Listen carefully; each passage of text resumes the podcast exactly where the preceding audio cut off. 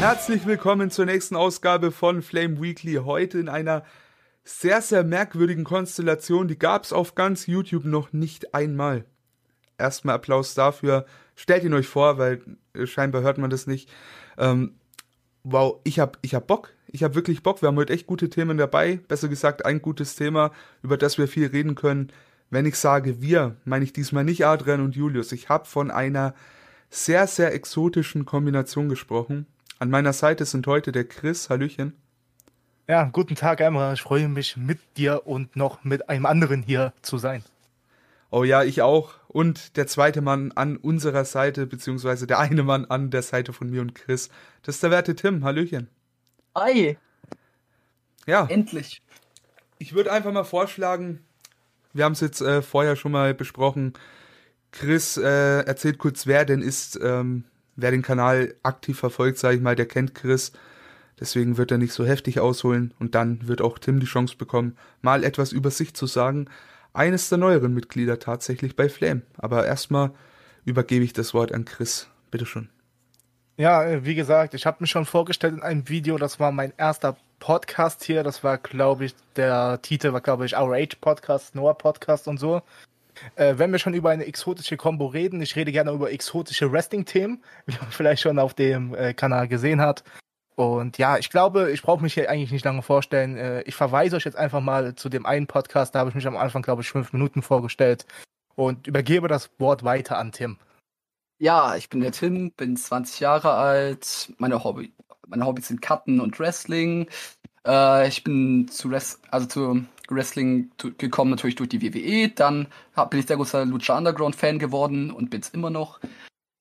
Ja, und ich wurde tatsächlich in dieses Team gewählt, weil ich auch andere Ligen gucke, und zwar MLW und AAA.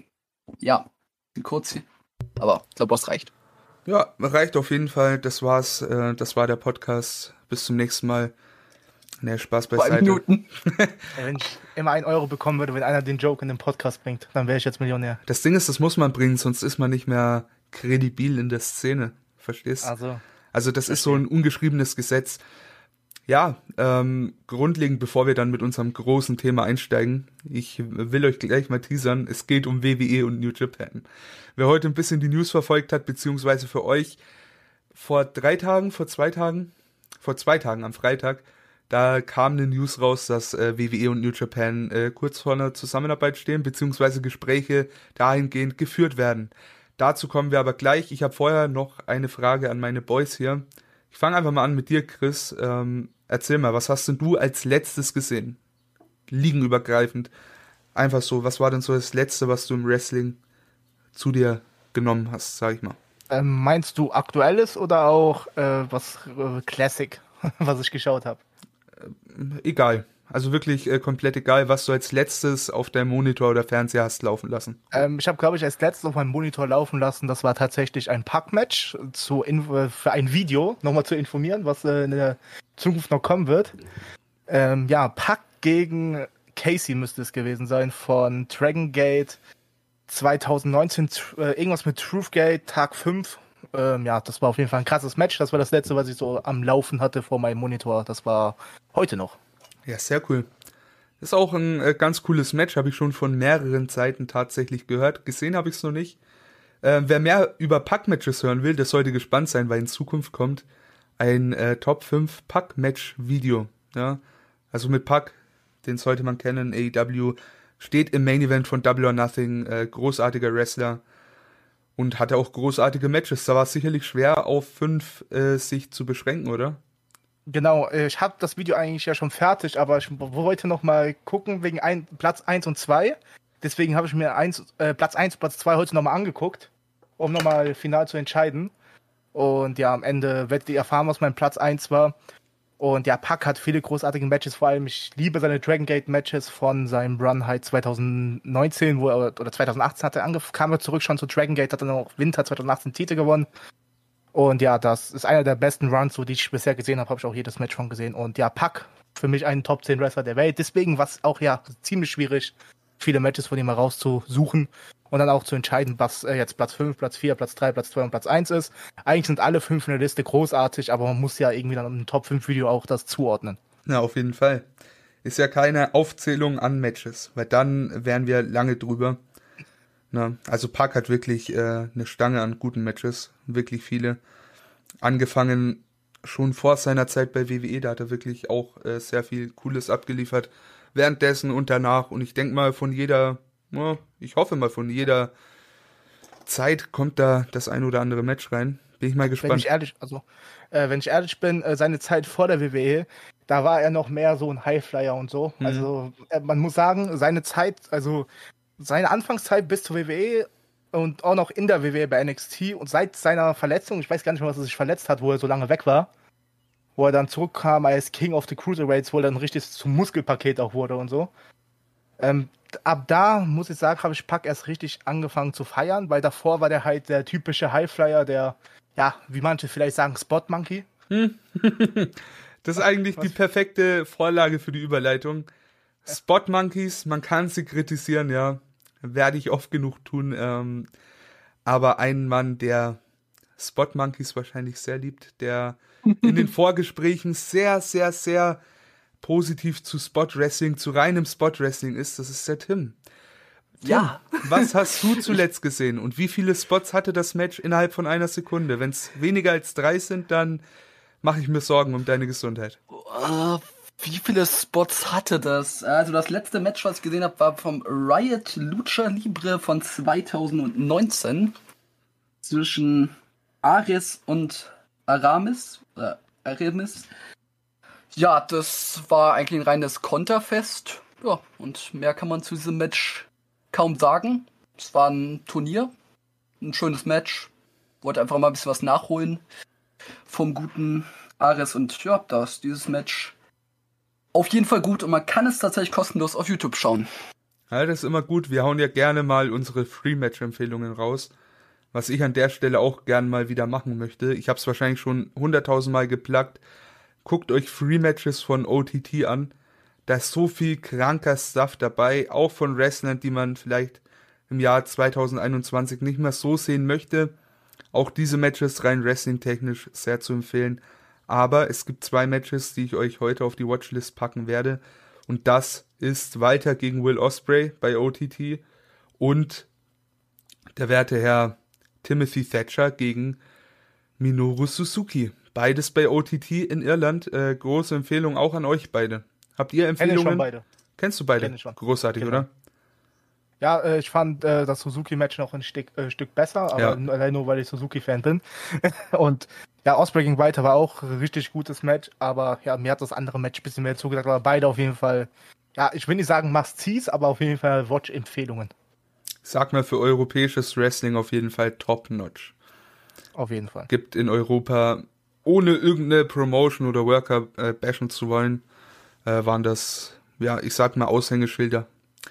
Auf jeden Fall. Hast du Empfehlungen, Tim, die wir uns anschauen könnten, eventuell? Free Ja, äh, habe ich Empfehlungen. Also natürlich dieses Match, wie gesagt, vom Riot. Das kann ich auf jeden Fall jedem empfehlen, der auf dem ja, Konterfest steht. Mehr kann man zu diesem Match wirklich nicht sagen. Aber es ist wirklich top.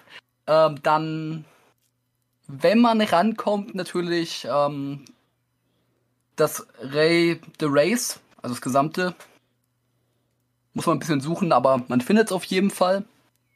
Das, das gerade King of the Ring von AAA. Ja. Sonst kann ich, könnte ich natürlich jetzt super viele, Tri- äh, super viele AEW-Matches nennen, aber das ist ja keine, kein Geheimtipp. Ja, Geheimtipps sind es nicht mehr, tatsächlich. Was trotz allem irgendwie wie ein Geheimtipp wirkt, ähm, ist tatsächlich der Main Event von der letzten Dynamite. Das war, äh, also von uns gesehen, von der letzten Dynamite, ja. Das waren die Young Bucks im AEW World Tag Team Championship Match gegen die Varsity Blondes. Also von mir wirklich ähm, hoch gelobt, dieses Match. Fand ich sehr, sehr cool. Julian, auch ein Teil von unserem Team mittlerweile, ähm, kennt man eventuell, wenn man mich bei Wrestling Infos gehört hat, hat man Julian zu 90% auch im selben Podcast gehört. Äh, der ist auch mittlerweile hier bei uns gelandet. Fand das Match auch sehr, sehr cool. Äh, und das hat wirklich was zu heißen. Der Mann hat Ahnung. Aber die haben wir alle. Die haben wir alle, sonst würden wir den Kack hier nicht machen. Oder? Ja, was heißt, äh, Ahnung, wenn man ein Match jetzt nicht feiert, dann würden, glaube ich, schon viele sagen, dass ich nicht so viel Ahnung hätte. Ähm, aber ja, das Match, ich würde jetzt nicht sagen, es war ein Great Match oder so, es war halt ein gutes Wochenshow Main Event Match. Und mehr sollte es ja, mehr muss es ja auch nicht sein. Und deswegen, ja, es hat seinen Sinn erfüllt, das Match, und es hat mich auf jeden Fall unterhalten, aber ich würde jetzt nicht sagen, es war ein Great Match oder so. Aber ja, es hat seinen Sinn erfüllt, deswegen brauche ich eigentlich nicht mehr drüber reden. Also, Hast ich kann da nur zustimmen. Sehr cool. Hast du äh, das Match gesehen, Tim? Äh, ja, ich hab's gesehen, fand's okay bis gut, aber. Ja, ich weiß schon warum. Das waren nicht die typical Young Bucks. Das waren nicht die Spot Monkey Bucks, oder? Lag's daran? Nee, es lag jetzt nicht daran. Es lag einfach nur daran, dass ja klar war, wer gewinnen würde. Das ist einfach ein bisschen blöd, wenn man das direkt weiß. Das ist ja bei vielen Matches so. Dann könntest du ja richtig viele Matches nicht enjoyen.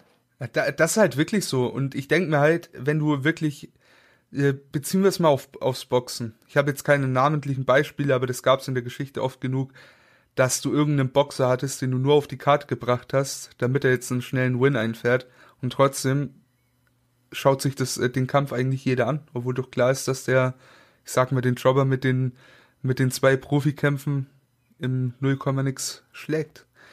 Aber ja, ich, ich kann es verstehen, in gewisser Weise. Ich mag es auch nicht immer, wenn zu 100% klar ist, wer gewinnt.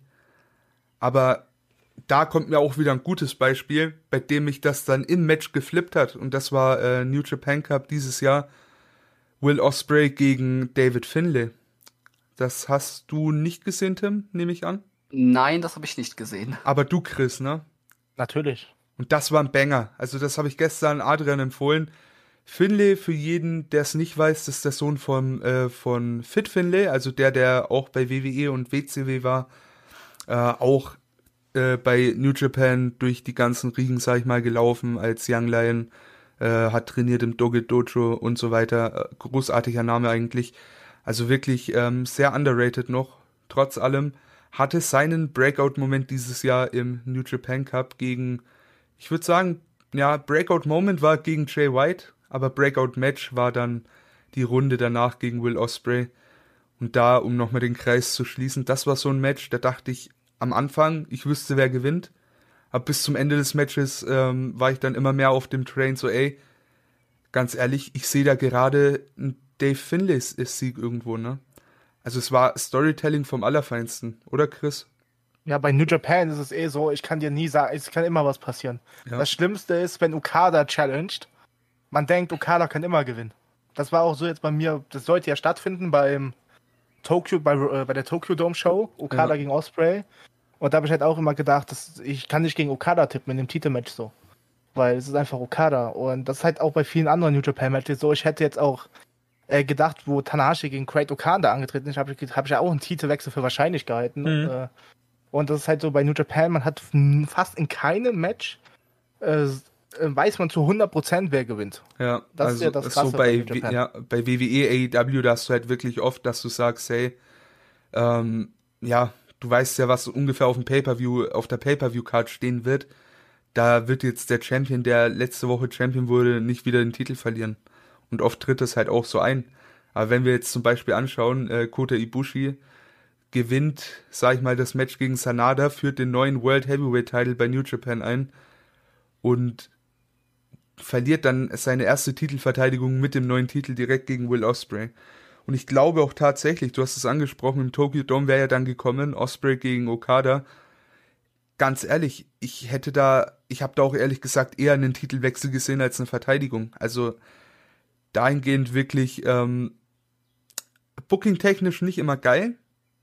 Äh, siehe Evil Run letztes Jahr, Oh, hör auf. Ne, aber ja, grundlegend ist es halt einfach stark so, wenn du es live anschaust, du hast halt wirklich immer Spannung drin. Und in der Regel routest du ja immer für irgendwen.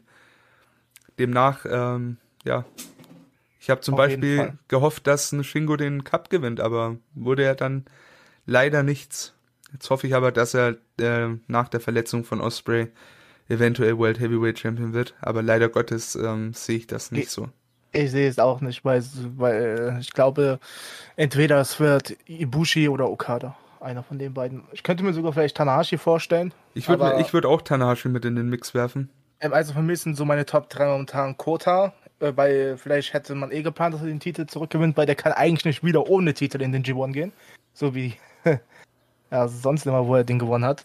Äh, den G1 davor und dann bei Wrestle Kingdom im Titelmatch stand. Ich finde, das hätte man machen können. Ich fand auch damals den Titelwechsel zu Osprey ein bisschen komisch. Ähm, aber ja, ich gehe mal von Okada, äh, Osprey, äh, Osprey äh, Okada, Tanahashi oder äh, Ibushi aus, aber meine Top 2 sind eigentlich Okada und Tanahashi, weil die am meisten sellen würden, denke ich mal. Ja, kann ich mir auch äh, sehr gut vorstellen. Aber ja, New Japan ja nicht so das Thema von Tim. Hast du schon mal eine ganze nee. New Japan Show gesehen? Ja, ich habe das letzte ähm, Wrestle Kingdom gesehen. Fand's grausam. Was? Ja, die Matches sind ihm zu lang. Und da passiert dann zu wenig in der ja, Zeit, denke ich. Ich sag, ich sag mal so, also man muss schon drauf stehen, ne? Also generell, sag ich mal, japanischer Stil. Ich nehme jetzt einfach mal ganz bewusst Dragon Gate raus. Weil ja, das Dragon kannst du. Dragon Gate kannst du nicht äh, mit New Japan oder Noah oder All Japan vergleichen. Auf gar keinen Fall. Aber, Dragon Gate ist. Ja. An, äh, Dragon Gate geht mehr, hat auch mehr Elemente vom Lucha Libre noch mit drin. Auf jeden Fall. Also, also wenn, wenn Tim japanisches Wrestling mal anfangen wollte, dann würde ich ihm Dragon Gate auf jeden Fall empfehlen, weil das ist äh, auf jeden Fall, da gehen auch die Main Events keine 40 Minuten oder so. Da gehen die meistens so 25 Minuten, die Titelmatches. Und ja, ruhig so lange gehen. Aber, ja, aber man, kann halt, man kann keine 45 Minuten Spotfests machen. Ist halt so ein bisschen. Das, äh, das ist es halt, ja. Also, das Ding ist, man kann, klar, aber. Man, man kann, aber erstens, welcher Worker hält das durch? 45 Minuten Spot auf der Spot. Und dann das nächste ist einfach, das würde den kompletten Stil von New Japan komplett zerhauen. Also, ja, auf jeden Fall. Es, um mal japanisches Wrestling zu beschreiben, ne? in der USA wird die Story eher neben dem Ring erzählt.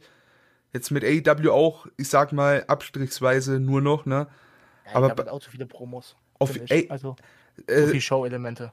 In gewisser Weise. Kommt halt drauf an, aus welcher man. Sicht man sieht, ja. Ne? Also das für den, Amerika, ja. für den amerikanischen Markt auf jeden Fall. Auf der anderen Seite hast du halt bei New Japan wirklich da hast du deine, äh, deine Pressekonferenzen und deine äh, Post-Match-Interviews, ne?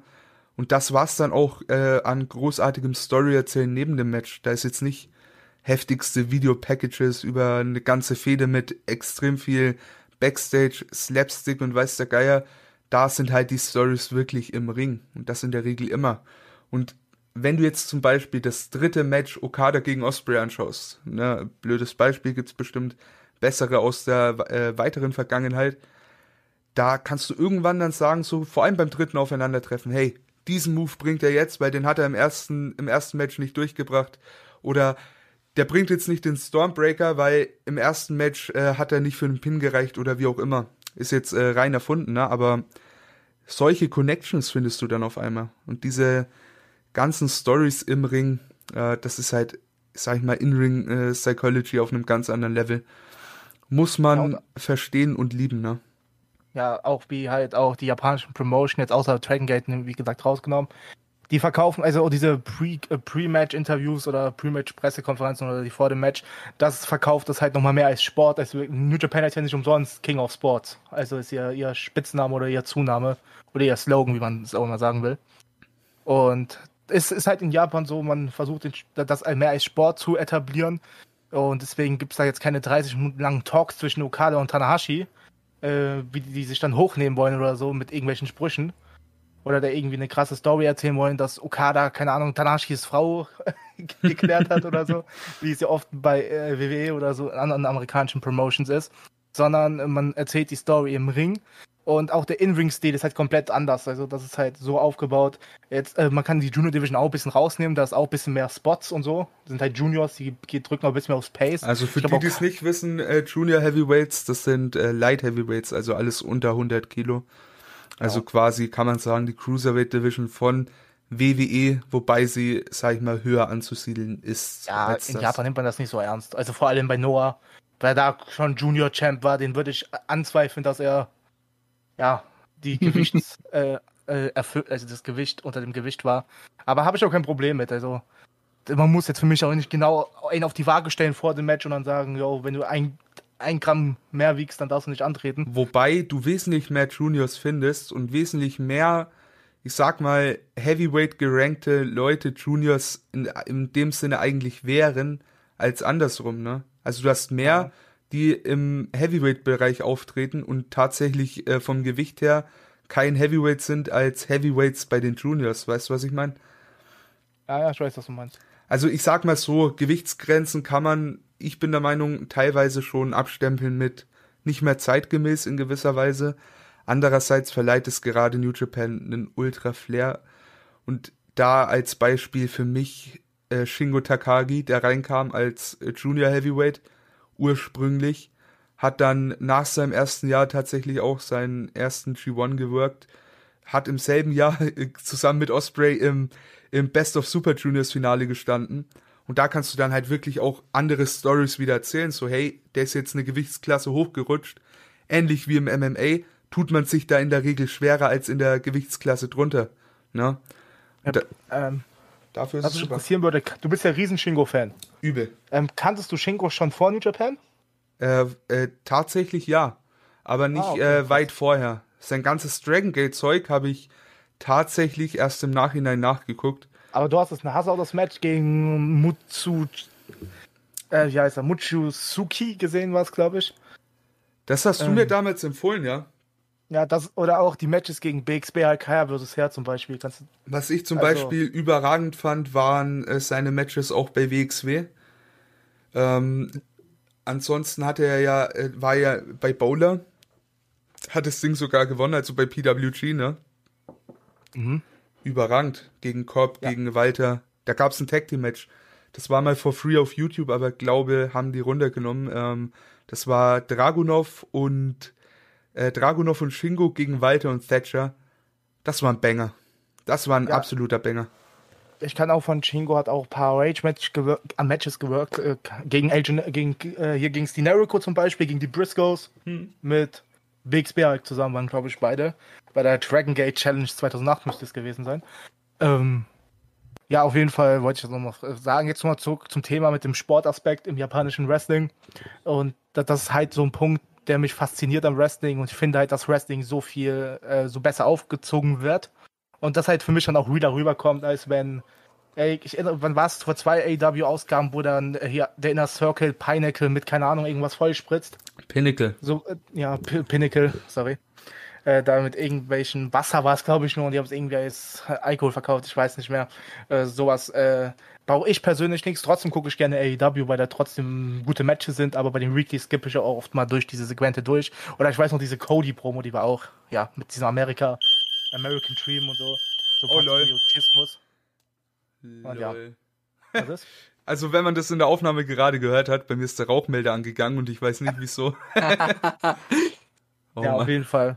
Ja, nochmal zum Thema abhaken. Also ich bin einer, äh, der halt mehr de, den Sportaspekt im Wrestling mag als den Entertainment-Aspekt. Wie David Richards mal gesagt hat, äh, Wrestling ist kein Entertainment, du solltest so gut im Ring sein, damit, dass du damit die Leute entertainst. Ja. Immer ein Zitat, was ich gerne sage und so sehe ich Wrestling auch. David Richards, du sprichst was Gutes an. Das ist eine Überleitung, wo wir wieder zu Tim kommen. Wir haben dich jetzt lange mit New Japan scheiße vollgelabert, ja ähm, kurz mal eine Light-Version von deiner, sag ich mal, einer deiner Promotions, ja, die du gerne verfolgst. Davy Richards hat ja gesigned bei MLW.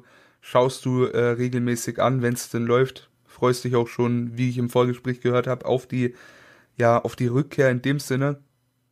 Da stand ja auch mal eine Kooperation mit WWE im Raum. Wie wärst du der ganzen Sache gegenüber eingestellt? Ich hoffe es nicht.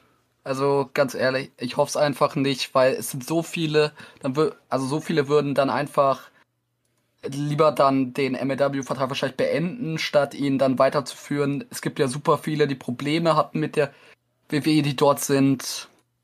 Und ich will irgendwie halt, man sieht halt direkt bei den, auch bei den Lucha Libre, Laredo Kid beispielsweise, den ich ja lieben gelernt habe durch AAA und durch MLW der würde nicht funktionieren. Der würde einfach nicht funktionieren, weil er dürfte nicht das machen, was ihn einfach ausmacht, weil es wahrscheinlich dann zu gefährlich wäre. Ja, also WWE äh, hat ja schon, sag ich mal, sehr strikte Anweisungen, was die Wrestler im Ring betrifft.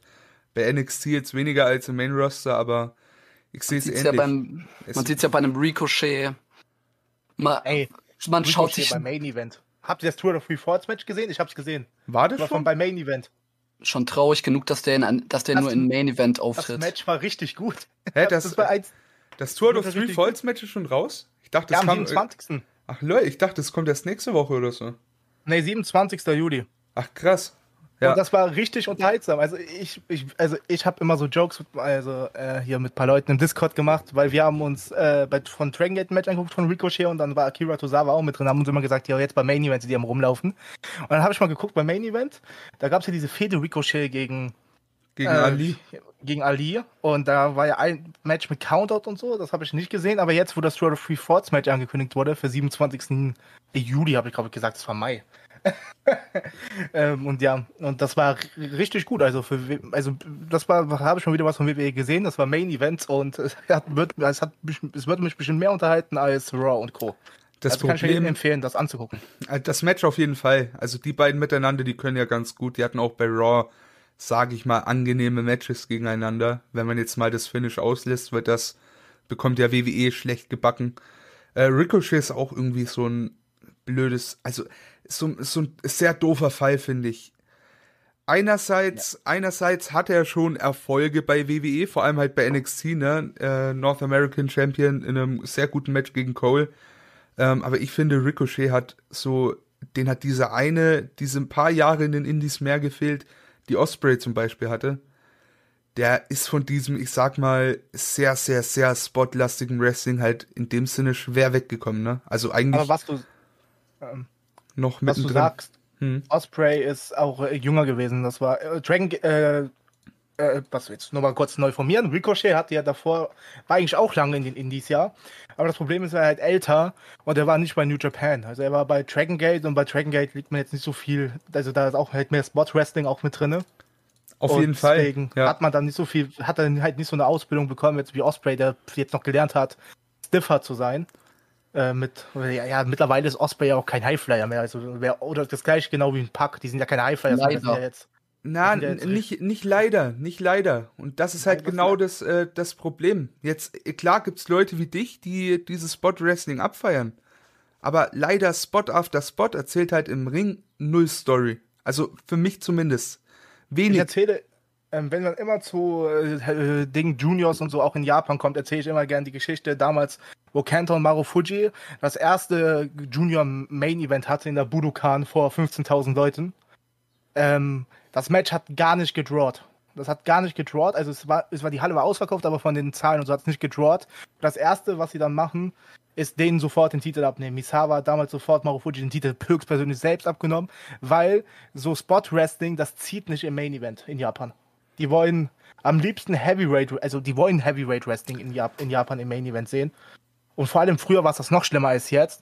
Und keiner guckt sich in I, also ich sag jetzt keiner, aber es gucken sich weniger in Japan in IWGP World Heavyweight Title Match zwischen Ricochet und Osprey an, wie damals beim Best of the Super Juniors, was die geworkt haben mit 30 Flips. Das zieht nicht in Japan im Main Event.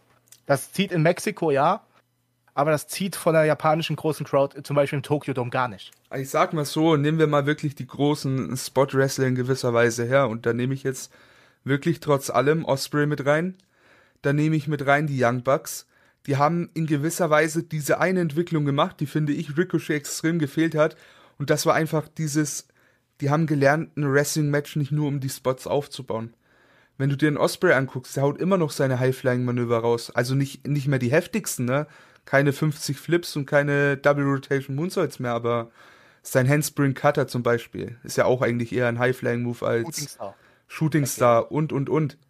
Das ist aber nicht mehr so, ich sag mal nicht mehr der grobe Fokus, ne? Also ein Osprey würde wahrscheinlich nicht mehr so ein Spot-Match worken wie gegen Ricochet, das da damals bei Twitter durch die Decke gegangen ist. Und ich muss sagen, in damals fand ich das geil. Damals fand ich das richtig geil, weil es halt einfach was war, was, wie soll ich sagen, da, da war Wrestling für mich was fürs Auge und nicht für den Kopf, you know, also so ganz blöd ausgedrückt. Da war mir irgendwo die In-Ring-Psychologie ziemlich egal, also wirklich scheißegal in dem Fall. Und da wollte ich einfach was Cooles sehen. Aber leider Gottes ist das halt nicht Wrestling. Also für mich zumindest nicht. Und da fehlt halt einfach Ricochet immer noch dieses gewisse Etwas. Ich weiß nicht. Und bei WWE kann das halt leider generell auch nicht ausspielen, selbst wenn er es denn gelernt hat. So, wir haben dann vielleicht mal ein Match gegen Ali bei Main Event, aber im Endeffekt, wie viele Leute schauen das an? Ich, ich, mich haben die wieder bekommen, ein WWE-Match zu schauen. aber ja, keiner schaut. Das kommt auf Hulu Plus irgendwo dann. In Amerika, da schaut ja niemand. Äh, auch wenn, ich fand es immer geil, wie die aber groß Werbung dafür gemacht haben auf Twitter. immer mit diesen Postern und so. Ali und Ricochet haben sie immer so retweetet. Also das war unterhaltsam, also mein Main Event. Ja. ja. Aber wie gesagt, dieses Junior Wrestling funktioniert nicht im Main Event in Japan. Das ist das Problem. Es, ja. zieht, es, es zieht nicht. Es wird vielleicht ein Match mal ziehen, aber auf Dauer, wenn Osprey jetzt noch seinen Stil vor fünf Jahren wirken würde, die Fans mhm. hätten keinen Bock mehr auf ihn im Main Event. Ich sag's ja, in der Junior Division ist es komplett was anderes. Da, da machen die das, das ist aber auch nicht im Main Event. Ja, aber da interessiert es eigentlich, ich sag mal, die Junior Division in dem Sinne interessiert halt flächenmäßig, sag ich mal, weniger Leute. Ja, momentan ist halt auch das Problem wegen dem, dass die amerikanischen Worker nicht rüberfliegen dürfen und so. Ja. Weil sonst, ich bin mir sicher, wenn alles wieder locker wird, kommt Neo Rush in die Junior Division und so. Neo und, Rush, ja, ACH wird wiederkommen. Genau. TJP genau, wird so. auch seine Bookings wieder annehmen. Genau, Phoenix denke ich mal auf jeden Fall auch, wird auch rüberkommen, wenn, also wenn die mit AEW Bleib, bleibt abzuwarten, ja. Ja, aber ich sag mal so, äh, Juniors funktionieren im japanischen Wrestling nicht. Die, also damals war es noch viel, viel schlimmer. Aber mittlerweile sind die mehr akzeptiert, aber äh, die dürfen halt nicht diesen Steelwork um die 30 Flips machen. Das ist halt in Mexiko total over. Äh, wobei, aber ich sag mal, ich sag mal, die Mexikaner, die jetzt auch, ich sag mal, auch in der USA ganz gut bekannt sind, und äh, sei es ein Phoenix, sei es äh, wirklich ein Panther, die auch sehr viel Spot Wrestling betreiben, Laredo Kid auch, auch, die machen zwar viel Spot Wrestling, aber wenn es drauf ankommt, können die auch, ich sag mal, gute Storyteller wirken, ne? Auf jeden Fall. Und das ist Vor halt dieser. Panther. Ja, ey, Pen Penta ist heftig. Penta ist richtig krass. Penta ist auch kein richtiger Spot-Wrestler, so für mich. Also der ist schon Spot, aber allein nur sein Match gegen Vampiro hat so viel Story erzählt. Ja. Und der Pentagon würde ich ja auch Jahre, das hat er auch ein Jahr an Story gehabt. Ja, ja, deswegen, das hatte richtig gutes Storytelling. Und ja, Panther ist für mich kein wahrer, ja, sowas wie, das fliegt ja nicht dauernd nur durch die Luft. Nee, nee, nee, um, um Gottes Willen. Aber ich sag mal Phoenix so. auch nicht. Der fliegt auch nicht nur durch die Luft. Ja, das ist ja, das ist ja gar nicht. AW gesehen ja, habe. Das ist ja nicht der ist Punkt. Der, Spot ist ja nicht gleich High-Flying-Manöver, ne? Ja, ja, ich sage nur, ich, ja. ich finde, er macht halt, ja, ich glaube, äh, das gut, das, was Tim so mag, ist dieses schnelle Worken glaube ich, oder? Dass man schnell, dass praktisch keine Langeweile in den Matches. Ich finde es halt erstaunlich, wie man es hinkriegt, so eine perfekte Psychologie zu bekommen, dass das perfekt klappt, so perfekt diese Moves alle so richtig gut ab ablaufen können, auch in so einem Six-Way, einfach, dass das perfekt alles funktioniert. Man sieht ja solche interessanten Spots teilweise, ja, wo du dich einfach halt, nur fragst, wie geht das? Du bist wie halt erstaunt von der Athletik. Hin? Ja. Von der Athletik bist du erstaunt. Also, wie ein Wrestler dann äh, so eine Choreografie, kann man es ja auch vielleicht nennen. So also ist es in dem Fall schon eher, also mehr Choreografie ja. als on the fly gecallt. Ne? Es ist halt so eine genau. Faszination. Jetzt mal, um ein bisschen ein Rap-Beispiel zu bringen. Ich finde es ja auch erstaunlich, zum Beispiel, wie es sein kann, dass zum Beispiel ein Kollege immer noch so krasse Vergleiche kicken kann. Das ist einfach so eine Faszination da, warum mich das so hypt. Ja, es ist halt. Äh, wir sind halt, also ich und Emra, also Emra noch mal, also ich und Emra haben natürlich auch noch andere Seiten, wie wir Wrestling sehen, aber wir sind halt mehr so auf, äh, auch ein bisschen mehr auf der New Japan Seite, mehr Storytelling erzählen und nicht so der, also ich weiß jetzt, bei mir nicht so, so Fan der Choreografie, wenn, ja, wie ich jetzt, wie soll ich jetzt sagen, ja. wie ich es gerade halt beschrieben habe. Ja, auf und jeden Fall. Also da, da stimme ich dir zu und da hast du mich auch in der Hinsicht ganz gut beschrieben ich habe nichts dagegen, wenn du in einem Match so einen Spot hast. Ne? Also ja, auf keinen Fall. das gehört genauso dazu wie alles andere. Du hast einfach manche Sequenzen, die brauchst du einfach, wo du das Tempo anziehst. Äh, äh perfektes Beispiel, ich bin ein riesen Shingo-Fan. Der hat auch seine abgesprochenen Manöver im Match. Kannst mir ja nicht erzählen, dass die ganzen Lariat Reversal Sequenzen da nicht einmal abgesprochen waren. Das machst du auch nicht on the fly. Perfektes Beispiel da auch Shingo gegen Show, eigentlich beide Matches, so, ne, alle drei. Das Never Title Match, das äh, New Japan Cup Match von 2020 und auch 2019er Best of Super Juniors. Auch klare Empfehlung von mir an der Stelle. Da, selbst da ist es nicht so. Aber, also selbst da hast du diese Momente drin. Die, die brauchst du auch in gewissen Matches einfach. Ne? Jeder hat irgendwie seine, ich sag mal, Choreografien in gewisser Weise oder halt seine Spots, die er öfter mal bringt, auf die sich der Gegner, sag ich mal, nur mental einstellen muss. Ne? Also es ist halt, ich finde, man sollte halt die Waage finden. Und deswegen, es gibt viele Leute, um nochmal ganz kurz auf AEW zurückzugehen, bevor wir dann wirklich das Thema cutten und zu unserem Hauptthema kommen.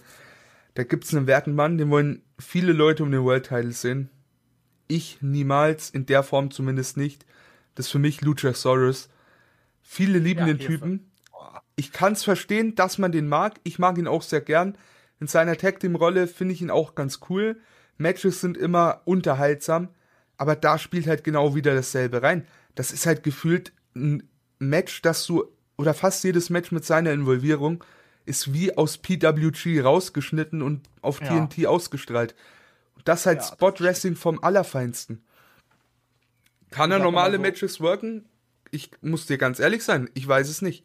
Ich glaube nicht. Ich glaube, no. ich, ich sag's dir so, wie es ist das, wenn man einen, wenn ich einen beschreiben würde, wie muss ein PWG Wrestler sein? Ich nehme Luchasaurus. Ja, der ja. ist einer, der, der ist, der ist wegen seinem Charakter besonders, der bringt die Crowd bei PWG, es zählt ja alles nur um die Crowd Reaction bei PWG. Die, die scheren sich ja nicht, wie viel Bice oder so die haben. Es geht ja nur um die Crowd Reaction. Und die gehen da einfach rein und Luchasaurus, dann ein großer Mann, der sich so bewegen kann, ähm, und auch noch dann mit seinem Gimmick und mit seinen Spots, die er bringt. Also das ist 100%, also wie du sagst, man kann sein Match nehmen, bei PWG reintun und man wird keinen Unterschied merken. Wenn man so ein getaptes PWG-Match nehmen würde, bei AW Dynamite ausstrahlen würdest, man würde keinen Unterschied merken. Also der hat sich gar nicht an den Stil angepasst, dass er jetzt in einer äh, ich will jetzt nicht sagen Serious Promotion wirkt, sondern in einer größeren Promotion, wo es halt nicht nur aufs, der, auf die Crowd also übertrieben auf die Crowd also es ja. kommt natürlich auf die Crowd Reaction an, aber du musst halt auch in 40 Jahre, 40-Jährigen, der sonst nur WWE vielleicht geguckt hat, irgendwie an den TV-Bildschirm bringen und das macht kein Luchasaurus. Aber jetzt zu dem Thema ganz kurz, dass ihr behauptet habt, dass der nur solche Spot-Matches wirken kann. Dem würde ich widersprechen, wenn man ich sich. Ich hab's nicht behauptet, ich habe die wenn man These sich aufgestellt und anguckt, kannst du nicht beantworten. Damals als Wilbora zum Team, das hat recht gut geklappt. Aber ich würde schon auch sagen, dass er jetzt kein World Champion werden soll, und es soll jetzt hier nicht die ganze Zeit so rüberkommen, dass ich nur, nur Spot-Matches feiere. Ich oh, doch. feiere genauso auch Matches, die eine richtige Story haben. Ich feiere auch, ja, nicht Death-Matches direkt, aber auch mal brutalere Matches. War ein Riesenfan von zum Beispiel vom SCU-Match. Das war super gemacht. Boah, in jeder Hinsicht. Zum Beispiel gar nicht gut. Oh, Meinst SCU gegen Young Bucks, oder? Ich fand's gut. Ja, was? Also okay. Das ich fand's gar nicht gut. Ich fand's, ich glaube, es lag daran, dass ich davor mir ein paar äh, All Japan Tag Team Classics angeguckt habe und dann konnte ich diese, dieses Match nicht mehr so ganz ernst nehmen.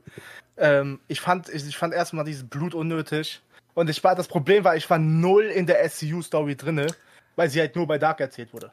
Also. Ja, ja, ja. Das war, das ja, war mein komplettes da, Problem. Ich war null drin, mir war es egal, was passiert praktisch. Da stimme ich zu. Weil ich war nicht in der Story drin, weil, sorry, ich gucke mir kein AEW Dark an. Dafür, hab, dafür ist meine Zeit. Äh, vielleicht ist es sehr gut und so, aber ich, interessiert mich halt einfach nicht, was da. da das, keine Ahnung, ja. wer ist da? Wer ist da? Äh, ich will jetzt keinen beleidigen irgendwie. ja, jeder, ja, jeder mal wieder, aber das Ding ist halt, das ja. ist eine Show, die rein auf Squash-Matches gefühlt ausgelegt ist. Genau. Und das sind und zwei Stunden davon. Come on. Also. Ich habe ich hab gesehen, zwei Stunden und das sind 15 Matches auf der Karte. Wie ja, bitte? ja, 15, was, 16 was Matches. Und das längste was? geht acht Minuten und ist der Main Event. Ja, so, da, also, puh. Also ist schon hart anzuschauen und äh, du sagst es, diese ganze Story, die wurde einfach bei, äh, bei Dark irgendwie aufgebaut. Also die Story selber nicht, aber man will dieses Ranking overbringen und gibt dann den Number One ger äh, gerankten Tag Team nur alle Matches, alle elf Matches in einem Jahr bei Dark. Come on. Also da find, kann man nicht hinterkommen, sorry. Also ich habe dir eh schon gesagt, ich finde Dark Matches sollen weniger gewertet werden als Dynamite Matches. Ja, ja. Und äh, ich habe das mal äh, äh, mit, äh, du kennst ja Yannick Peps, habe ich mal darüber geredet. Und ich habe gesagt, äh, man sollte so machen, dass vielleicht mal nur einen halben Punkt, ich finde, oder man sollte so machen, ein Punkt kriegt man für, für einen Dark-Sieg, zwei Punkte für einen Dynamite-Sieg und drei Punkte, wenn man einen aus der Top 5 besiegt.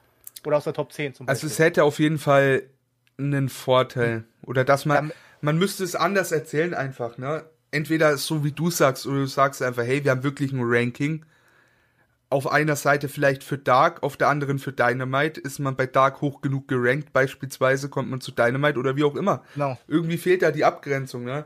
Und dann wollen die halt einen wirklich verkaufen, dass so ein äh, Sieg gegen zwei Studenten, äh, Studenten sage ich, Students, ne, Schüler aus der Nightmare Factory, genauso viel wert ist wie ein Sieg gegen The Acclaimed bei Dynamite. Ja, das ist Das- so mein Problem. Ja. Ja, also äh, völlig verständlich, ja. Wie Und wie siehst heißt du das, Tim? Also, Sorry.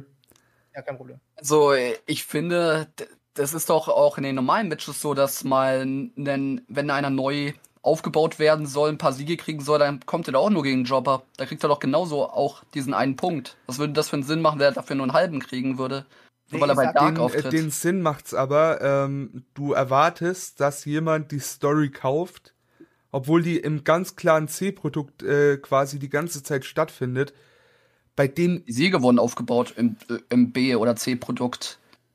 Aber du kriegst auch kein Titelmatch bei einem Heavyweight bei UFC, wenn du nur Jobber weghaust. Dann kommst du erstmal gegen, ähm, kommst du erstmal vom Op von der Undercard, zum Beispiel in die Midcard.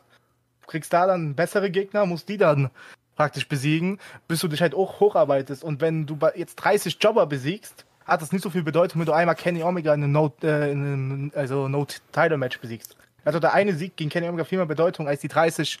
Ob du jetzt 30 zu 0 stehst und 30 äh, ja, Jobber weggehauen hast, da, da solltest du kein Titelmatch bekommen, wenn du nicht gegen richtige Competition antrittst.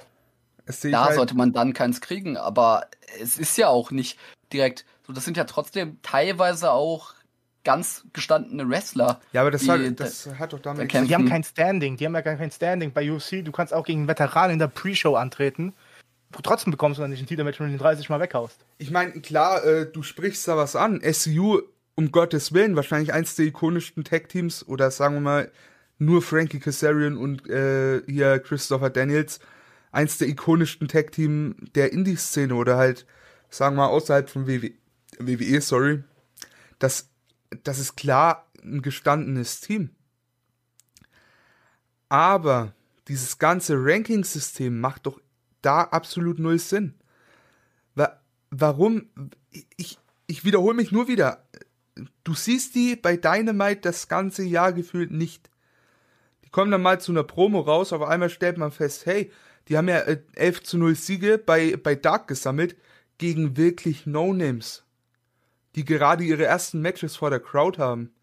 Während du wirklich äh, acclaimed und was weiß ich für Teams hast, die bei Dynamite normale Teams in Anführungszeichen besiegen. Würdest du jetzt rein theoretisch sagen, du hast einen Baron Blade, äh, Baron Blade, äh, Baron, Baron irgendwas, jetzt fällt mir der Name nicht ein. Robin, Nee, nicht Corbin. Nee, Ähm, meinst du, den- den, Den äh, dunkelhäutigen aus der Nightmare Family, äh, äh, Family genau, äh, Factory. Ähm, fällt ähm, gerade der Name auch nicht an. also es gibt auf jeden Fall Tag Teams aus diesem Bereich.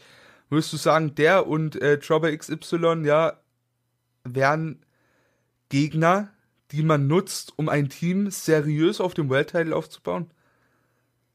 Anstelle von, und da kommt jetzt das Positivbeispiel, Mox und Kingston, die zwar auch ihre Matches bei Dark und äh, Dark Elevation hatten, aber unter anderem wirklich The Acclaimed im, in, in Singles-Match bei Dynamite besiegt haben. Das ist ein äh, riesengroßer Unterschied. Meiner Meinung nach sollte das einfach nicht gleichwertig sein. Ja, es ist halt einfach so, wenn du einen schlägst, der eine höhere Card-Position als der andere hat, sollte das mehr Wert haben. Also, man kann ja ruhig so machen, dass man einen aufbaut, damit dass er 6 zu 0 bei, Di bei Dark geht. Und dann sagt man praktisch, er kommt heute zu Dynamite, um sich mal mit den Richtigen zu messen, also mit den Big Boys praktisch zu messen. Und dann hat er zum Beispiel ein Mid-Cut-Match gegen, ja, weißt du, so ein typischer Mid-Cutter bei AEW, Kip Sabian, der ist zwar jetzt verletzt, aber sagen wir, das dann ein Match gegen Kip Sabian bei AEW. Und wenn er das gewinnt, kriegt er wieder eine größere Challenge. Und wenn er halt dann weiter Siege gegen auch relevant, relevante Wrestler aufbaut und dann kann er einen Title-Shot bekommen. Und nicht nur, weil du 7 zu 0 gegen Jobber gehst, bei Dark, was gefühlt 10% der Zuschauer nur gucken, die Dynamite schauen. muss Das aber halt- dazu sagen, dass Dark derzeit mehr dafür da ist, dass Wrestlern auch geholfen wird. Am Anfang war Dark ja auch nicht so, dass es 15 Matches waren. Ich glaube, es, am Anfang waren es, glaube ich, 4, 5. Ich glaube, das wird auch so weit wieder äh, Zuschauer die ganze Zeit möglich sind, wird es auch sehr viel weniger Dark-Matches geben. Dann wird es auch ja- teilweise relevantere Matches geben. Ich sag ja nicht, dass Dark schlecht ist. Dark ist ja gut, um die jungen Leuten Zeit zu geben, zum Beispiel gegen, wie gesagt, Christoph Daniels, und Christoph, äh, gegen Christoph Daniels und Frankie Kazarian können die ja viel lernen im Ring. Ja, aber der Sieg für SU sollte dann halt einfach nicht so viel Gewicht haben, weil sie halt nur gegen irgendwelche Leute, die gerade vielleicht ihr fünftes Wrestling-Match bestreiten oder so antreten. Ich Also sag mal so, Dark ist auf halt- vielen Ebenen für die Company sinnvoll, auch vielleicht Ja, in ja. dieser Aufmachung. Zum einen ist es echt ein guter Akt zu sagen, hey, wir bucken da Leute, die woanders aktuell keinen Job bekommen können, weil eben Pandemie, die bekommen Geld, die können äh, ihr Wrestling nachgehen, können nach wie vor, ich sag mal, mit gestandenen Namen im Ring stehen. Du hast für die gestandenen Namen sehr viel Videomaterial, das du anderweitig verwenden kannst. Und wenn es nur ein Lance Archer ist, der jemanden quer durch die Arena äh, wirft, ne? Du hast einfach Videomaterial. Und zum anderen, du hast auch trotz allem Matches, ja. Keiner rostet ein, wenn er mal drei Wochen nicht bei Dynamite ist. Das, dafür ist es auf jeden Fall nicht schlecht. Sogar im Gegenteil. Aber eine gute Idee. ich habe jetzt mal die AEW Roster Page auf. So, Lee Johnson hat nächste Woche, Beispiel, ja. Lee Johnson ist jedem von euch ein Name? Ja, kenne ich, ja. Tim? Ja. Okay. Der hat nächste Woche ein Match bei Dark.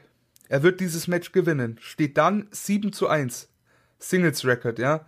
Im Jahr 2021. Pass auf. Du hast einen äh, Brian Cage, der im Jahr 2021 7 zu 1 steht. Jetzt ist die Frage. Wen siehst du eher in der Top 5? Cage oder, oder Lee Johnson? Und wenn wir es jetzt höher spielen, ja, sagen wir mal, Pack fällt weg, Cassidy fällt weg, Moxley fällt weg, Darby Allen fällt weg, das ist Rang 1 bis 4, hättest du Brian Cage und Lee Johnson, die sich eigentlich den Platz 1 im Ranking teilen.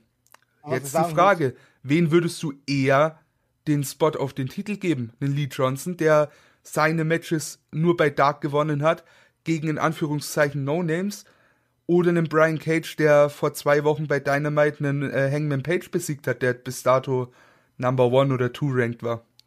Ja, ähm, also wie, äh, wie heißt was ich sagen wollte, aber was man auch sagen muss, Orange Cassidy hat auch außer einem Sieg alle bei Dark geholt.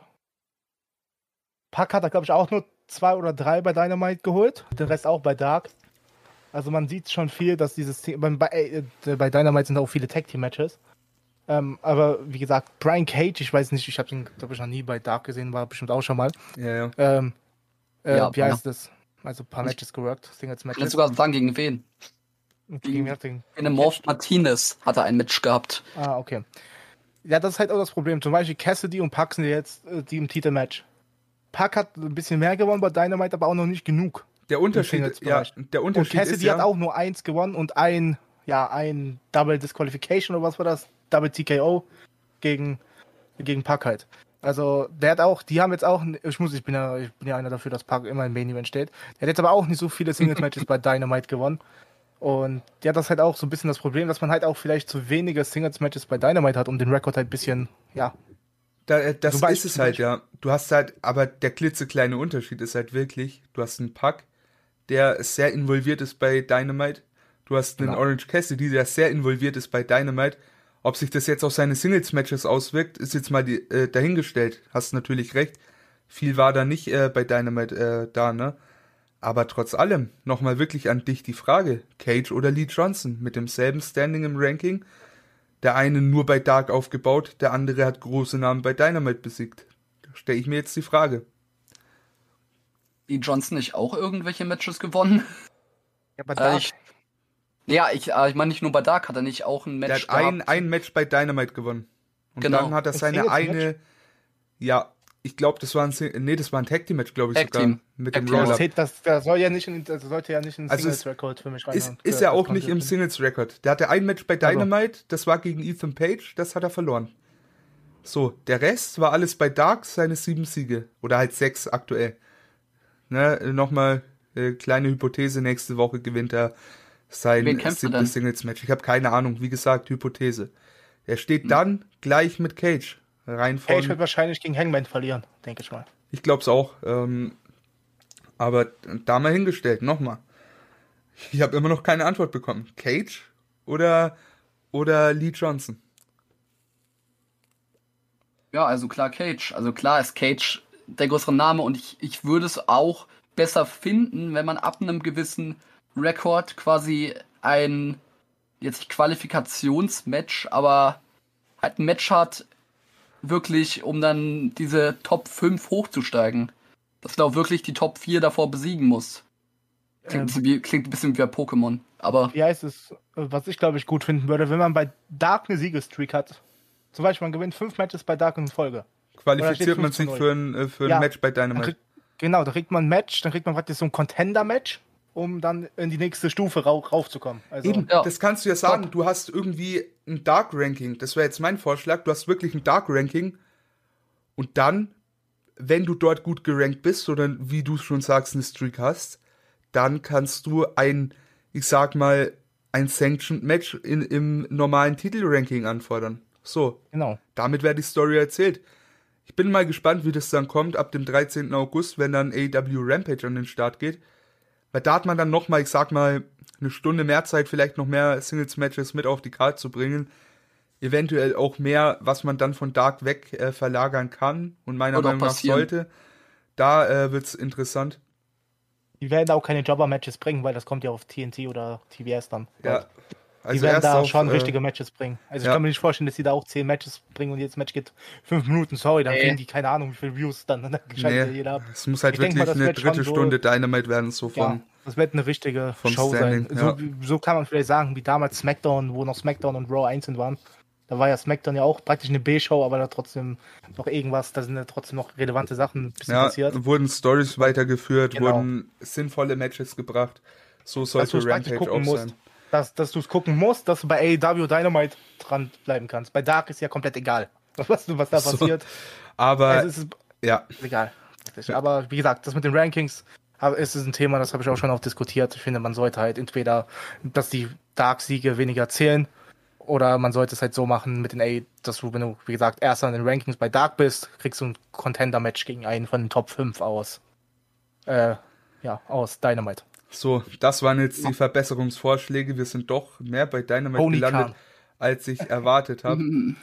ähm, ja, wir haben jetzt eine gute Stunde auf der Uhr fast. Äh, ich würde sagen, wir gehen jetzt einfach mal in unser letztes und finales Thema über. Du hast Tony Khan angesprochen. Es gibt auch einen Khan bei WWE. Das ist der werte Herr Nick Khan. Der Boy scheint in Verhandlungen mit New Japan Pro Wrestling zu stehen. Wir haben es vorhin angeteased. Da könnte uns eventuell eine Zusammenarbeit bevorstehen. New Japan und WWE. Und ah, ich muss sagen, ich war traurig, als ich diese News gelesen habe, weil aktuell, wir waren bei AEW, da war ja auch, sag ich mal, eine Zusammenarbeit in gewisser Form schon da, aber eine engere eventuell im Kommen.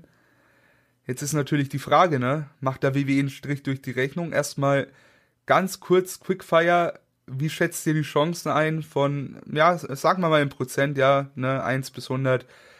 Äh, wie wahrscheinlich ist es, dass diese Zusammenarbeit am Ende des Tages entsteht? Äh, fangen wir mal an, 5%. Chris. 5. 5%. Interessant. Tim, wie siehst du das? Eigentlich Tendenz weniger. Man muss mal schauen. Ich weiß nicht, wie viel Prozent würde ich der ganzen Sache geben? Ja, scheiße, ich sag 15, komm. Ich gehe ein bisschen höher, ich sag 20 und jetzt komme ich gleich mal mit meiner Hoffnung, wie das Ganze ausgeht. Ich hoffe, Oh New. Japan sieht einfach nur den finanziellen Aspekt und denkt sich, hey, wir verhandeln jetzt mit WWE, lassen aber die Tür für AEW offen und handeln uns dort eine größere Summe raus. Dann haben wir A, eventuell bessere kreative Entscheidungen über, ich sag mal, Gemeinschaftsprojekte und B, einfach mehr Geld, als wir es vorher bekommen hätten. Ich will die Zusammenarbeit mit WWE ehrlich gesagt überhaupt nicht sehen und ich glaube, ihr seht das weitestgehend ähnlich, oder? Ja, ich lass mal Tim zuerst anfangen. Ja, ich, ich will das auf gar keinen Fall sehen. Ich will ja, ich will ja schon äh, New Japan fast generell nicht sehen. Und dann möchte ich auch nicht noch bei WWE bisschen New Japan sehen. Und die Frage ist natürlich immer, welchen Style wird man dann da dort fahren? Das wirst du, Also- wohl- das weiß, weiß jeder. Also ich Das glaube nicht, dass ich glaube nicht, dass WWE sich sagen lässt oder beziehungsweise sich reinreden lässt und sagt, ja äh, klar, wir geben eurem japanischen Wrestling-Style mit. Ich glaube, es also wenn, dann müssten sich eher die anderen anpassen. Ich glaube es halt auch. Also auf der in globaler äh, Sicht gesehen ist halt WWE trotzdem noch mal eine große Stufe über New Japan. Weshalb da eher, wenn's denn, die Frage ist halt natürlich auch, wie spielt sich das Ganze aus? Werden nur Talents hin und her getradet? Eventuell sehen wir irgendwie eine Supercard äh, zwischen den beiden. Aber halt in all den Fällen sehe ich halt nicht, wie ein New Japan Guy dadurch profitieren könnte. Aus reiner finanzieller Sicht und für den, ich sag mal, US-Markt, den New Japan ja schon äh, seit ein paar Jahren versucht, äh, groß anzustreben, ist das sicherlich ein Erfolg für New Japan. Aus reiner wirtschaftlicher Sicht wird das sicherlich ein Erfolg für New Japan, aber rein kreativ gesehen, rein was Einschränkungen angeht, glaube ich, steht da da äh, schätze ich die Chancen von New Japan auf ein Mitspracherecht echt noch niedriger als äh, Chris die Chancen auf die Zusammenarbeit einschätzt. Da bin ich im Höchstfall bei zwei. Und da fängt es halt an, weil wenn WWE einen Drew McIntyre beispielsweise rüberschickt, ne, und der workt dann G1, ganz ehrlich, da wären wir schon bei 90 Prozent, wo ich glaube, der gewinnt das Ding dann am Ende auch. Ist es das, was ich sehen will? I don't know. Ist halt, ist halt echt schwierig, ne? Vargas, willst du Comedy bei New Japan sehen? Es gibt Comedy bei New Japan, es gibt Toruyano. Toruyano, aber, ja. aber das Ja, Problem den- ist, in der, Ja. die Comedy bei New Japan ist halt ein Undercut. Das juckt keinen so praktisch.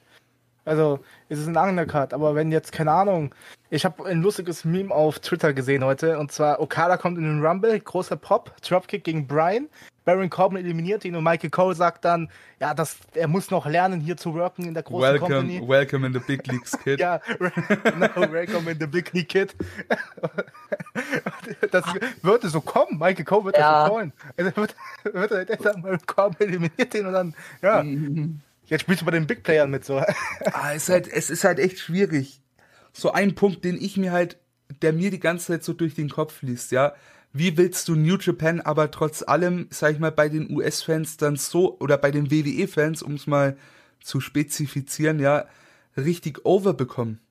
Du hattest mit Nakamura und Kushida zwei der, ich sag mal, größten Stars und besten Männer aus den jeweiligen Divisions bei New Japan, ne?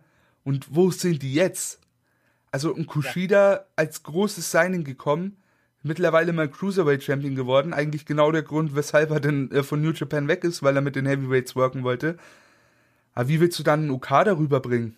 Wie willst du einen Tanahashi rüberbringen, rein theoretisch, die ja auch alle schon Matches verloren haben gegen den äh, Shinsuke? Da, Sagt euch, dass es die Big Player werden, die sie bek bekommen. Und wer sagt denn überhaupt, dass sie überhaupt in der Main Show landen? Das ist nämlich auch eine Sache. Weil ich Ah, weiß nicht mehr, ob die, ob die, ob äh, das immer noch äh, besteht, aber es gab ja mal das Gerücht, dass NXT in Japan Nee, ansässig werden möchte. das? Äh, Und deswegen, und deswegen guck- vielleicht hat das was damit zu tun. Um Ja, da quasi ein paar Stars zu haben, die dort sind, Mhm. aber auch, aber halt auch ihre WWE-Stars. Ja, wie heißt das war damals so, wo NXT, die haben es ja echt versucht, die haben bei Noah angefragt, wo die ja im Bankrott waren, bei All Japan, überall, die haben nur Körbe bekommen. Weil in Japan ist eins das Wichtigste, das ist äh, die Kultur des, des Wrestlings. Und da haben halt direkt alle gesagt, nee, wir wollen nichts mit WWE zu tun haben. Und wenn ich mich erinnere, Bushi, Bu- Bushi Road gehört doch New Japan, oder? äh, also New Japan gehört Bushi Road, so rum. Ach so. So rum. Äh, Ja, es ist und zwar ja so, dass Stardom auch von NXT, ja, die wollten Stardom kaufen. Und da hat halt Bushi Road direkt Nein gesagt. Und deswegen finde ich jetzt ein bisschen komisch, dass es da die Gerüchte gibt. Ähm, weil das passt halt null. Also, ich meine, vielleicht kennen, vielleicht kennen das manche von euch noch, damals diese WCW New Japan Combination, diese Super Shows. Hm. Habt ihr davon schon, habt, ihr- ich habe da Ja. mal eine von angeguckt. Und da gab's Ding gegen Kijimoto oder gegen Craig Muta zum Beispiel und sowas. Das war natürlich immer groß. Aber da waren die Matches halt auch nie ja, so gut, wenn jetzt nur New Japan die machen würden. Das Problem ist halt, die würden, äh, sagen wir jetzt mal, Roman Reigns kommt gegen Okada. Big Match. Denkt ja jeder Big Match.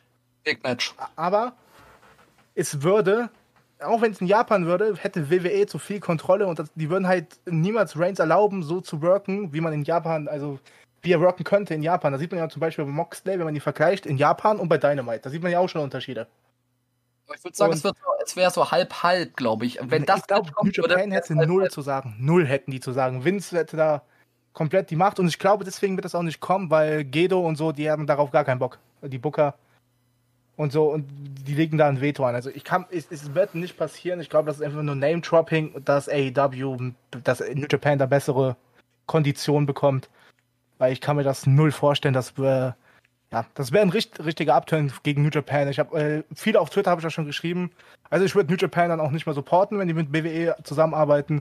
Also New Japan World und so würde ich nicht mehr machen, weil ich dann Angst habe, dass das irgendwie mit in die WWE reingeht und ich will WWE gar nicht supporten. Und die haben dann auch einfach nicht den Support verdient. Das gleiche wie mit MLW. Bestes Beispiel, was ist aus Evolve geworden? Das wird natürlich nicht mit New Japan passieren, aber jetzt zum Beispiel MLW. Evolve ist komplett weg. Kommt, kommt wieder. Gelandet. Aber Sehr unter schade übrigens. NXT-Banner. Also es wird ja äh, noch mal eine Stunde NXT auf dem Network kommen irgendwann. Und die soll auch tatsächlich den Namen NXT Evolve tragen. Ja. Ich bin mal gespannt, echt. Also es ist, es ist halt aus Booking-Sicht einfach unglaublich schwer nachzuvollziehen, wieso man das machen sollte. Ganz ehrlich, ich hätte sau gern einen Sheamus bei New Japan. Ich hätte sau gern einen Roman Reigns bei New Japan. Ich hätte auch Ja. unglaublich gern einen Drew McIntyre bei New Japan. Aber nur, wenn New Japan das letzte Mitspracherecht hat. Und das ist halt einfach das Problem, was ich bei WWE nicht sehen kann. Ich kann nicht sehen, dass sie einen McIntyre rüberschicken und der verliert, ich sag mal, in einem G1, in einem normalen Blockmatch gegen, gegen Kenta, gegen Kota, weiß der Geier. Ne? Also, das, das sehe ich nicht. Das sehe ich einfach wirklich nicht. Kenta WWE sofort weg. Kenta hat ja immer gesagt, die WWE-Zeit war seine schlimmste Zeit des Lebens. Ja. Also, ich glaube auch Wer- so viele, ich glaube Okada und, also ich kann mir nicht vorstellen, dass sie darauf auch Bock hätten. Also dann unter WWE, also wenn, ich sag so, Roman Reigns unter New Japan, also wenn die alle unter New Japan vertragt werden, New Japan hat 100% Kontrolle, das sagen, was sie machen würden, ja, macht das. Aber, meinst du, wenn Vince sagt, yo, Okada wird heute Reigns besiegen, dann, Ja, vor, äh, vor allem, ne, jetzt überleg mal, du schickst dann die Leute rüber zu äh, New Japan. In Japan wird eh sehr viel stiffer gewirkt. Einiges, was da üben abgeht, ist bei WWE auf dem Index so. Die würden sagen, hey, wir schicken McIntyre rüber, aber gegen Kojima, Kojima darf nicht seine, seine Jobs in der Ringecke auspacken. Überspitztes Beispiel wird so nicht kommen, weil Jobs, das interessiert keinen Menschen, aber da ist echt, ganz ehrlich, überleg mal. Also wie gesagt, wirklich, die schicken da den äh, McIntyre rüber und geben dann noch vor, hey, diesen Move darf er nicht einstecken, den darf er nicht einstecken, das darf er nicht machen, das darf er nicht machen, das würde den kompletten Flair zerstören. Und auf der anderen Seite, was will, New, äh, was will WWE von den Japanern? Man hat gemerkt, es funktioniert nicht. Egal wer das war, egal wer gekommen ist, ob, ob Shinsuke, ob Kushida, das ist nichts für. WWE. Ja, auf jeden Fall, das ist, äh, das Problem, also ich sehe es halt auch nicht kommen, also ganz ehrlich. Äh, Dann darf Okada auch nicht mal den Tombstone zeigen, weil man muss ja Undertakers Finisher protecten. Hm, ja. Das habe ich auch gelesen auf Twitter. Vor allem Okada dürfte dann wahrscheinlich nicht mal dem äh, generell keine Piledriver mehr zeigen, weil das ja Kein- bei WWE nur erfahrenen, super guten Wrestlern vorbehalten ist, ja. Rainmaker ist auch zu gefährlich, kann man zu leichter Gehirnerstörung bekommen. Hm. Ja, das. Also, ich sehe es nicht kommen. Ich glaube, das ist Name-Dropping. Ich glaube, WWE ist grundsätzlich daran interessiert, weil Ja, aber halt damit jetzt, AEW. ja, die würden Und dann- AEW was von der Nase wegschnappen und das Und dann aber dann, ich kann mir halt so vorstellen, dass sie jetzt da so sitzen und dann sagt WWE, ja, wir wollen das, wir wollen das und dann sagt New Japan, ja, wow. Bei Voll. AEW, bei AEW haben wir wahrscheinlich die Kontrolle darüber, wie wir was machen. Weil AEW braucht uns mehr als das AEW, weil die Fans wollen das auch von AEW viel mehr, die Partnerschaft. Und ich glaube, dass die bei, wenn AEW und New Japan eine Partnerschaft machen würde, hätte New Japan, glaube ich, mehr Mitspracherecht als AEW. Gehe ich von aus. Ja, Also jetzt vor allem nach dem WWE noch dazu kommen, können die natürlich sagen, yo, macht schnell, sonst machen wir mit denen eine Partnerschaft. Ich kann mir auch so, das echt gut vorstellen, weil es aus rein business-technisch ja klu- klug ist, dann nochmal das Angebot vielleicht oder was bei AEW da noch hochzutreiben. Also für mich ist es einfach nur Name-Dropping. Äh, ich, fand die Memes lustig auf Twitter. Und wie gesagt, falls das echt passieren sollte, ich, wie gesagt, ich sehe die Chance unter 5%, dann ja, werde ich auf jeden Fall nicht mehr so viel New Japan gucken weil ich habe Angst, dass New Japan sich dann sehr verändert äh, durch den Einfluss der WWE. Und ja, das ist halt so mein Endfazit praktisch, dass ich WWE, ja, wie gesagt, ich mag WWE nicht, ich mag die Company, ich mag die Besitzer nicht, die da was zu sagen haben.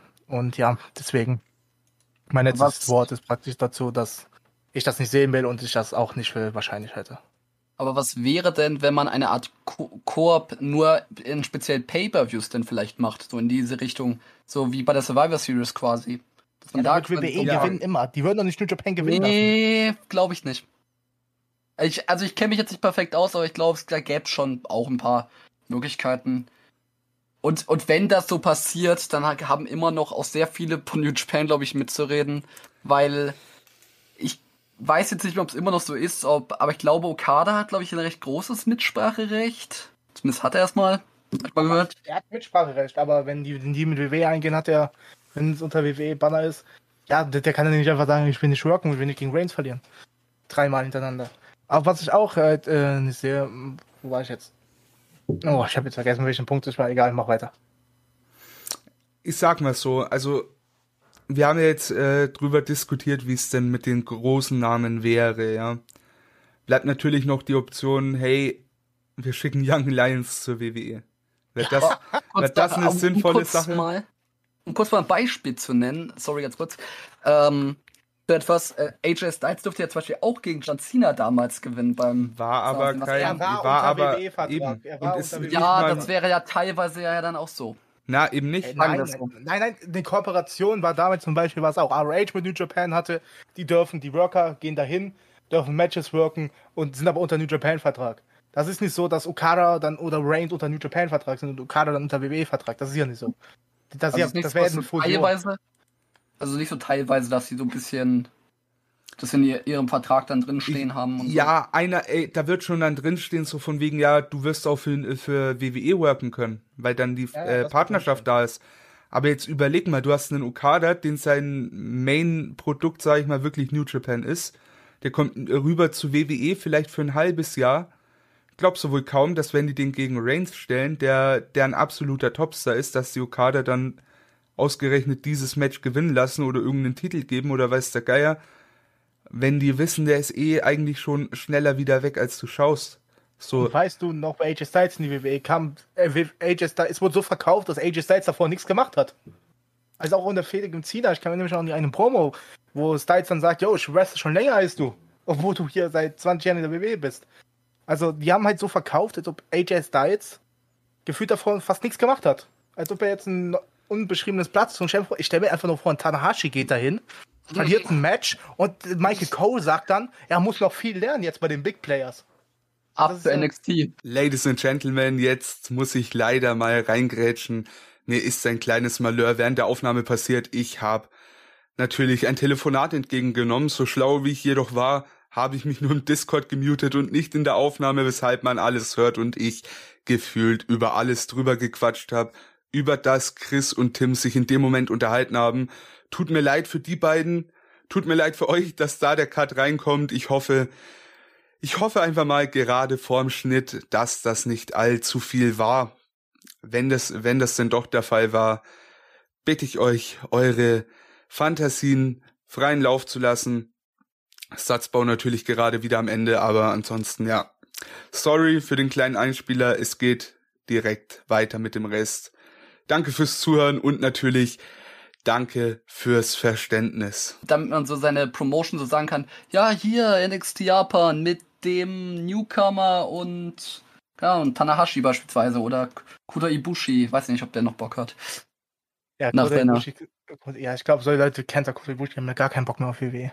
Also, Ja, das ist es halt. Kenta vor allem. Kenta, Ke- Kenta wäre, glaube ich, im schnellsten Weg zurück zu Noah als so, so, sonst was. Der hat ja gar keinen Bock. Also, kann ich auch verstehen. Ich hätte auch gar keinen Bock, unter WWE-Vertrag zu arbeiten, wenn ich Japaner bin. Und welchen Japaner hat WWE Code rausgebracht? Ja, AEW ist einfach ein Segen für die. Das muss man einfach so sagen. Was heißt AEW? Ist ein, AEW bei AEW ist es ein Win-Win. Und Ich glaube sogar, dass, wie gesagt, New Japan mehr Mitspracherecht haben will, weil New Japan die größere Promotion ist als AEW. Weil äh, AEW braucht mehr New Japan, als das New Japan AEW braucht. Meiner Meinung nach. Ja, gut. Ich denke, sie würden es auch ohne sie schaffen. Aber ist natürlich schon hilfreich, wenn man noch mal ein bisschen speziellere Matches Ja, ja, machen es kann. wäre eine Win-Win. Es wäre Win-Win, aber wie gesagt, ich, äh, New Japan ist ja schon die, zwe- äh, eine der Top drei größten Companies der Welt. Ja. Und AEW für mich noch nicht. Die sind noch nicht, die haben noch nicht dieses Standing und so, weil die ist halt auch, die gibt's aber erst seit zwei Jahren. Was will man erwarten? Ich weiß jetzt nicht. Da grätsch ich Ich- mal ganz oh. kurz rein. Ähm, Okay. Verstehe ich richtig? Du siehst AEW noch nicht so nah an New Japan und so weiter? Nee, allein nur, weil es die halt nur zwei Jahre gibt. Also vom. Ich sehe das Standing an, sowas an sich aus der Sicht von einem Hardcore-Fan, wie du einer bist, ne? Ähm, aber jetzt mal weltweit gesehen, glaube ich, ist New das Japan schon. kennen mehr Leute. Weil Japan, man, man unterschätzt immer so ein bisschen, wie bekannt New Japan halt in Japan ist. Und ich glaube, Ja, ja, schon klar, halt schon klar in Japan, so- aber im Vergleich jetzt mal Europa. Überall hat äh, AEW einen TV-Deal, den äh, New Japan in dem Sinne nicht hat. Also sei es mal Deutschland mit Ausnahme von uns äh, Hardcore-Fans, ja. Ähm, England auch mit, ja, na, natürlich, du musst überall die Hardcore-Fans mal mit rausziehen, aber oft, das sage ich mal, für die breite Masse sehe ich AEW da schon weltweit ähm, gar nicht mal so fernab von New Japan. ja, ich habe auch jetzt nicht nur die Popularity, sondern auch das Standing der Company mit reinbezogen. Und AEW kann einfach noch nicht so prestigeträchtig sein wie New Japan. Oder auch zum Beispiel, äh, ich weiß jetzt nicht, wer ist nochmal die größere Company? Ist AAA oder CMLL größer? Triple A, glaube ich. AAA ist auf Ja. jeden Fall größer. Und für mich ist halt die Top 3 äh, WWE, New Japan und AAA. Weil Ja. Mexiko, weil das sind für mich die Top 3 größten Companies. Äh, wenn man alles mit einrechnet, mit Popularity, Standing, äh, Prestige. Äh, das vor, vor, alle, vor allem Prestige, ja. Das sind Ja. halt a- alles Companies, die schon lange existieren, ne? Und das ist halt auch so ein Punkt, das gehört für mich zu den größten Companies dazu. Weil wenn man nur die bekanntesten nimmt, dann kann schon sein, dass AEW weiter als New Japan ist. Aber ich finde halt, äh, weil halt so viele AEW-Fans auch diese New Japan-Kooperation wollen. Und AEW hat ja auch eher in die Richtung gegangen, weil ich finde einfach, wenn New Japan und AEW zusammenarbeiten, bin ich mir fast sicher, dass New Japan dann mehr, mehr zu sagen hat. In Anführungszeichen. Man hat ja auch schon gesehen, dass es funktioniert. So teilweise. Dieses Match gegen Moxley beispielsweise, das mit Kenta. Das hat ja alles super gut geklappt. Das gleiche wäre für mich auch, wenn jetzt rauskommen würde, Triple A hat Bo äh, soll mit WWE zusammenarbeiten. Ich hätte so keinen Bock. Ich hätte so keinen Bock, weil ich schon damals es gehasst hätte, wenn Pentagon zu WWE gegangen wäre, weil der bestimmt erstmal bei NXT gewesen wäre, hätte nichts mehr von seinem Moveset fast machen dürfen. Oh, das wäre so scheiße. Ja, und mein, gewesen. Mein größtes Problem ist halt, dass die Story von dem Wrestler, was vor der WWE passiert ist, komplett ausgeblendet wird bei der WWE fast. Das ist halt das größte. Das größte Problem für mich. Früher war es noch schlimmer, mittlerweile ist es sogar, ja. Mittlerweile so ist es ganz in Ordnung. Du hast Ja, halt nicht mehr so viele, so viele Namen, bei denen so viel mehr Erwähnenswertes außerhalb vom WWE passiert ist, ne? Also mittlerweile gehen ja die Signees eher, sagen wir mal Cameron Grimes, ne, ehemaliger Trevor Lee äh, von Impact. Was willst du da großartig aufzählen, ne? Du hast Ja, halt nicht mehr mein- diese Big Names wie einen AJ Styles, den man aber auch tatsächlich auch ganz gut, ich sag mal, mit seiner Vergangenheit overgebracht hat, teilweise. Also, man geht schon mehr in eine offenere Richtung, was da das Erzählen der Stories angeht. Aber ist halt einfach nicht genug. Ganz ehrlich, die erzählen zwar, hey, AJ Styles, IWGP Heavyweight Champion gewesen. Wrestle Kingdom, Tokyo Dome. Wow, wow. Und was kann der Fan dann damit anfangen so? Die müssen halt auch mal dann dazu erzählen, hey, pass auf, das ist so außerhalb vom WWE wahrscheinlich das größte Event des Jahres. So, da stand der fast im Main Event, ne? Also, bitte. Und wie gesagt, Michael Cole ist auch immer so einer, wenn du nicht in der WWE warst, dann, wie gesagt, ich, bin mir zu 100% sicher, wenn das Szenario so kommt, wie wir es gerade gesagt habe, mit Baron Corbin und Kader, er wird das so sagen. er, wird das, er wird das so callen. Und das wird halt, ja, das wird es halt runterziehen. Wenn, du- wenn, wenn du einen Okada callst, du bist jetzt bei den Big Playern, das ist ja den komplett wasted und so. Und deswegen, ja, ich kann mir das halt nicht vorstellen. Und dieses Talent, habe ich ja auch eben schon angesprochen, macht auch gar keinen Sinn. Warum sollte WWE Talente für New Japan ausbilden? Warum sollte New Japan Talente für WWE ausbilden? Macht beides keinen Sinn. Dafür hat halt äh, New Japan dann eher andere Promotions, The Rev Pro. Äh, Jetzt nicht mehr wegen der Pandemie, aber davor, wo ja auch Shota und Great Okano und sowas waren. Oder halt auch früher Rage. Aber jetzt wahrscheinlich Impact dann, wo du halt Leute hinschicken kannst, die sich dann entwickeln können. Bitte nicht Und- Impact. Impact hat meiner Meinung nach den schlechtesten Pay-Per-View jemals für mich abgeliefert. Ja, ich bin auch kein Also, Impact-Fan, also Impact bin ich auch komplett raus. Über welchen Pay-Per-View redest du? Oh, wie hieß der nochmal? Äh, der. Warte, ich guck kurz nach, wie der heißt. Hard to Kill? Ja. War das ein Pay-Per-View? Hard to Kill, glaube ich, war es ja, warte. War das nicht ein Impact Plus Special? Ja, war ein Impact Mhm. Plus Special, glaube ich. Aber Hard to Kill war gar nicht, Okay, ich habe nur den Main Event gesehen und den Opener, glaube ich. Äh, Den Main, Event fand ich, den Main Event fand ich klasse. Der Main Event war das Six-Man Tag Team Match, oder? Ja, mit Moose Ja, das war solide. und Das war solide. Swan und äh, Aber Saban. welches, wenn wir gerade schon bei Impact waren, welches Match ich schrecklich fand, war Rich Swan Ja. und Kenny Omega. Hard to, hard to Kill. Das wahrscheinlich schrecklichste Cinematic-Match, das jemals rauskam mit Ethan Ja. Page, der jetzt leider bei, bei AW ist und so. Und genau das ist, was ich leider gedacht Warum habe. leider bei AEW? Das ist ein gutes Signing. Das ist ein sehr Was gutes hat der Signing. bisher denn geleistet? Ey, der hat Also in seinem ehrlich, der er- hat ey, Darby Allen on. von der Treppe runtergeschmissen. Ja. Das war ersten ein hat keine Highlight. Aber äh, funny Story, der hat einfach in seinem ersten Pay-Per-View nach seinem Debüt hat er ein fucking Match gegen Sting. Come on. Ja, ist traurig genug. Warum? Ja, Warum ist genauso das viel wie traurig? Ethan Page. Warum ist das fucking traurig? Er hat direkt Scorpio Sky erstmal zerstört, den ich total gefeiert habe nach seinem Heel-Turn. Und sorry, das ist aber ein Armutszeugnis für dich in gewisser Weise. Was ist an Eth äh, wa- was war an Scorpio Sky als Heel zu feiern, bevor Ethan Page kam? Es gibt vielleicht jetzt nicht viel zu feiern, aber was gab's davor zu feiern? Also Man tut mir ja noch nicht, aber, aber ja, sein Angriff, es gab diesen schönen, also diesen überraschenden Angriff, den fand ich schon gut. Das Match auch gegen Darby Allen war, es war gut. Diese ganzen, aber dann, ja, kam direkt Ethan Page dazu und er konnte sich gar nicht richtig entwickeln als Heel. Das war schade. Klar, er kann es immer noch jetzt machen, also es kann sein, dass das Match mich komplett umhauen wird. Ich werde auch total ohne Vorurteile in dieses Match reingehen, wie ich es bei jedem Pay-Per-View tue. Und vielleicht überzeugt es mich. Will ich nicht ausschließen. Ich bin auch nicht der größte Fan von Ethan Page. Ich finde halt im Tag-Team war der immer sehr gut. Im Singles-Bereich. Da kann ich jetzt auch nicht so viel mit ihm anfangen als Singles-Wrestler. Ich finde, dass der so hätte im Tag-Team mit Josh Alexander glänzt da halt mehr. Ja, aber was, äh, was hatte der denn auch für Möglichkeiten im Singles-Bereich bislang? Ja, aber bisher hat er mich auch noch nicht überzeugt. Jetzt hat er mit Scorpio Sky dieses Ding. Ähm, ja, vielleicht liegt es auch daran, dass die mit den Sting in der Fehde sind und Sting interessiert mich halt auch so gefühlt null. Weil der Ja. auch nichts nichts Besonderes ist. Wenn man Sting hat, sollte man ihn nicht jede Dynamite-Ausgabe bringen, meiner Meinung nach. Und Ja. Das, äh, das Ding äh, hat was Besonderes, was Ding am Anfang hatte, ist halt jetzt komplett weg, meiner Meinung nach.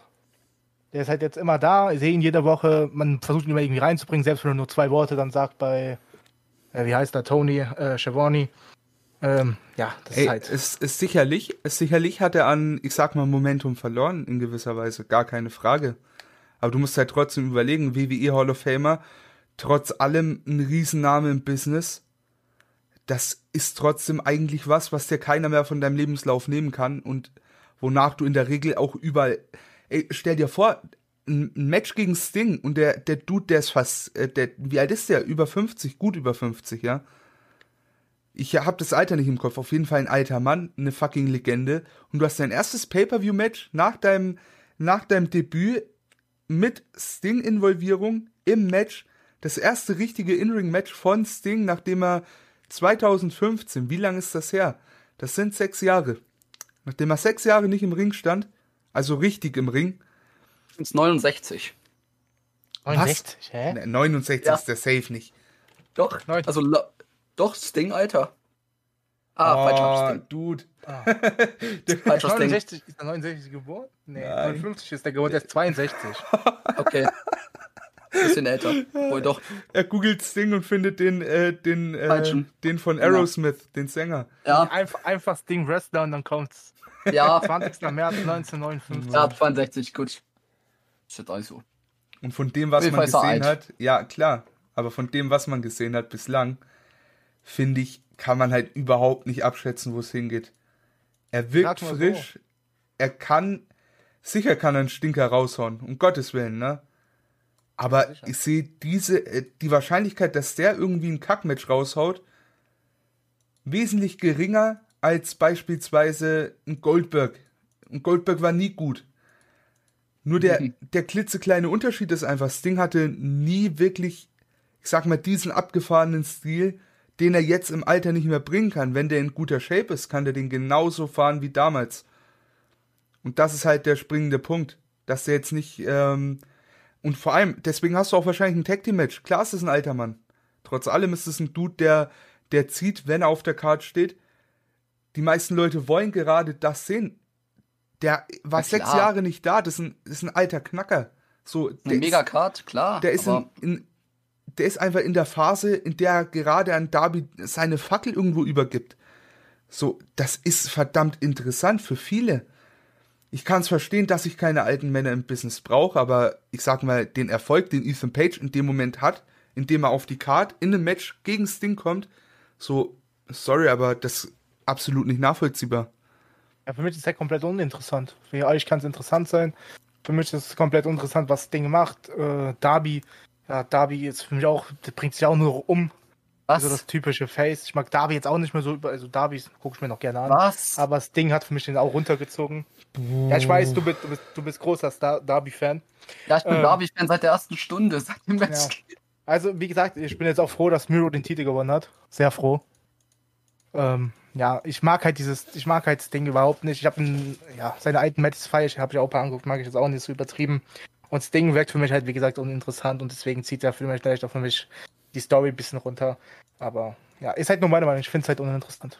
Kann ich Ja, nichts halt, machen. ich finde, er muss halt nicht mehr wresteln unbedingt. Also klar, jetzt ist es natürlich cool, aber ich will jetzt nicht jeden Pay-Per-View ein Sting-Match auf der Karte haben. Das, will ist ich ein einfach nicht haben. richtiges Match. Das letzte war Ja, ein Cinematic und Match. ich habe Angst. Ich ganz ehrlich, ich habe Angst Vor um was? den Mann.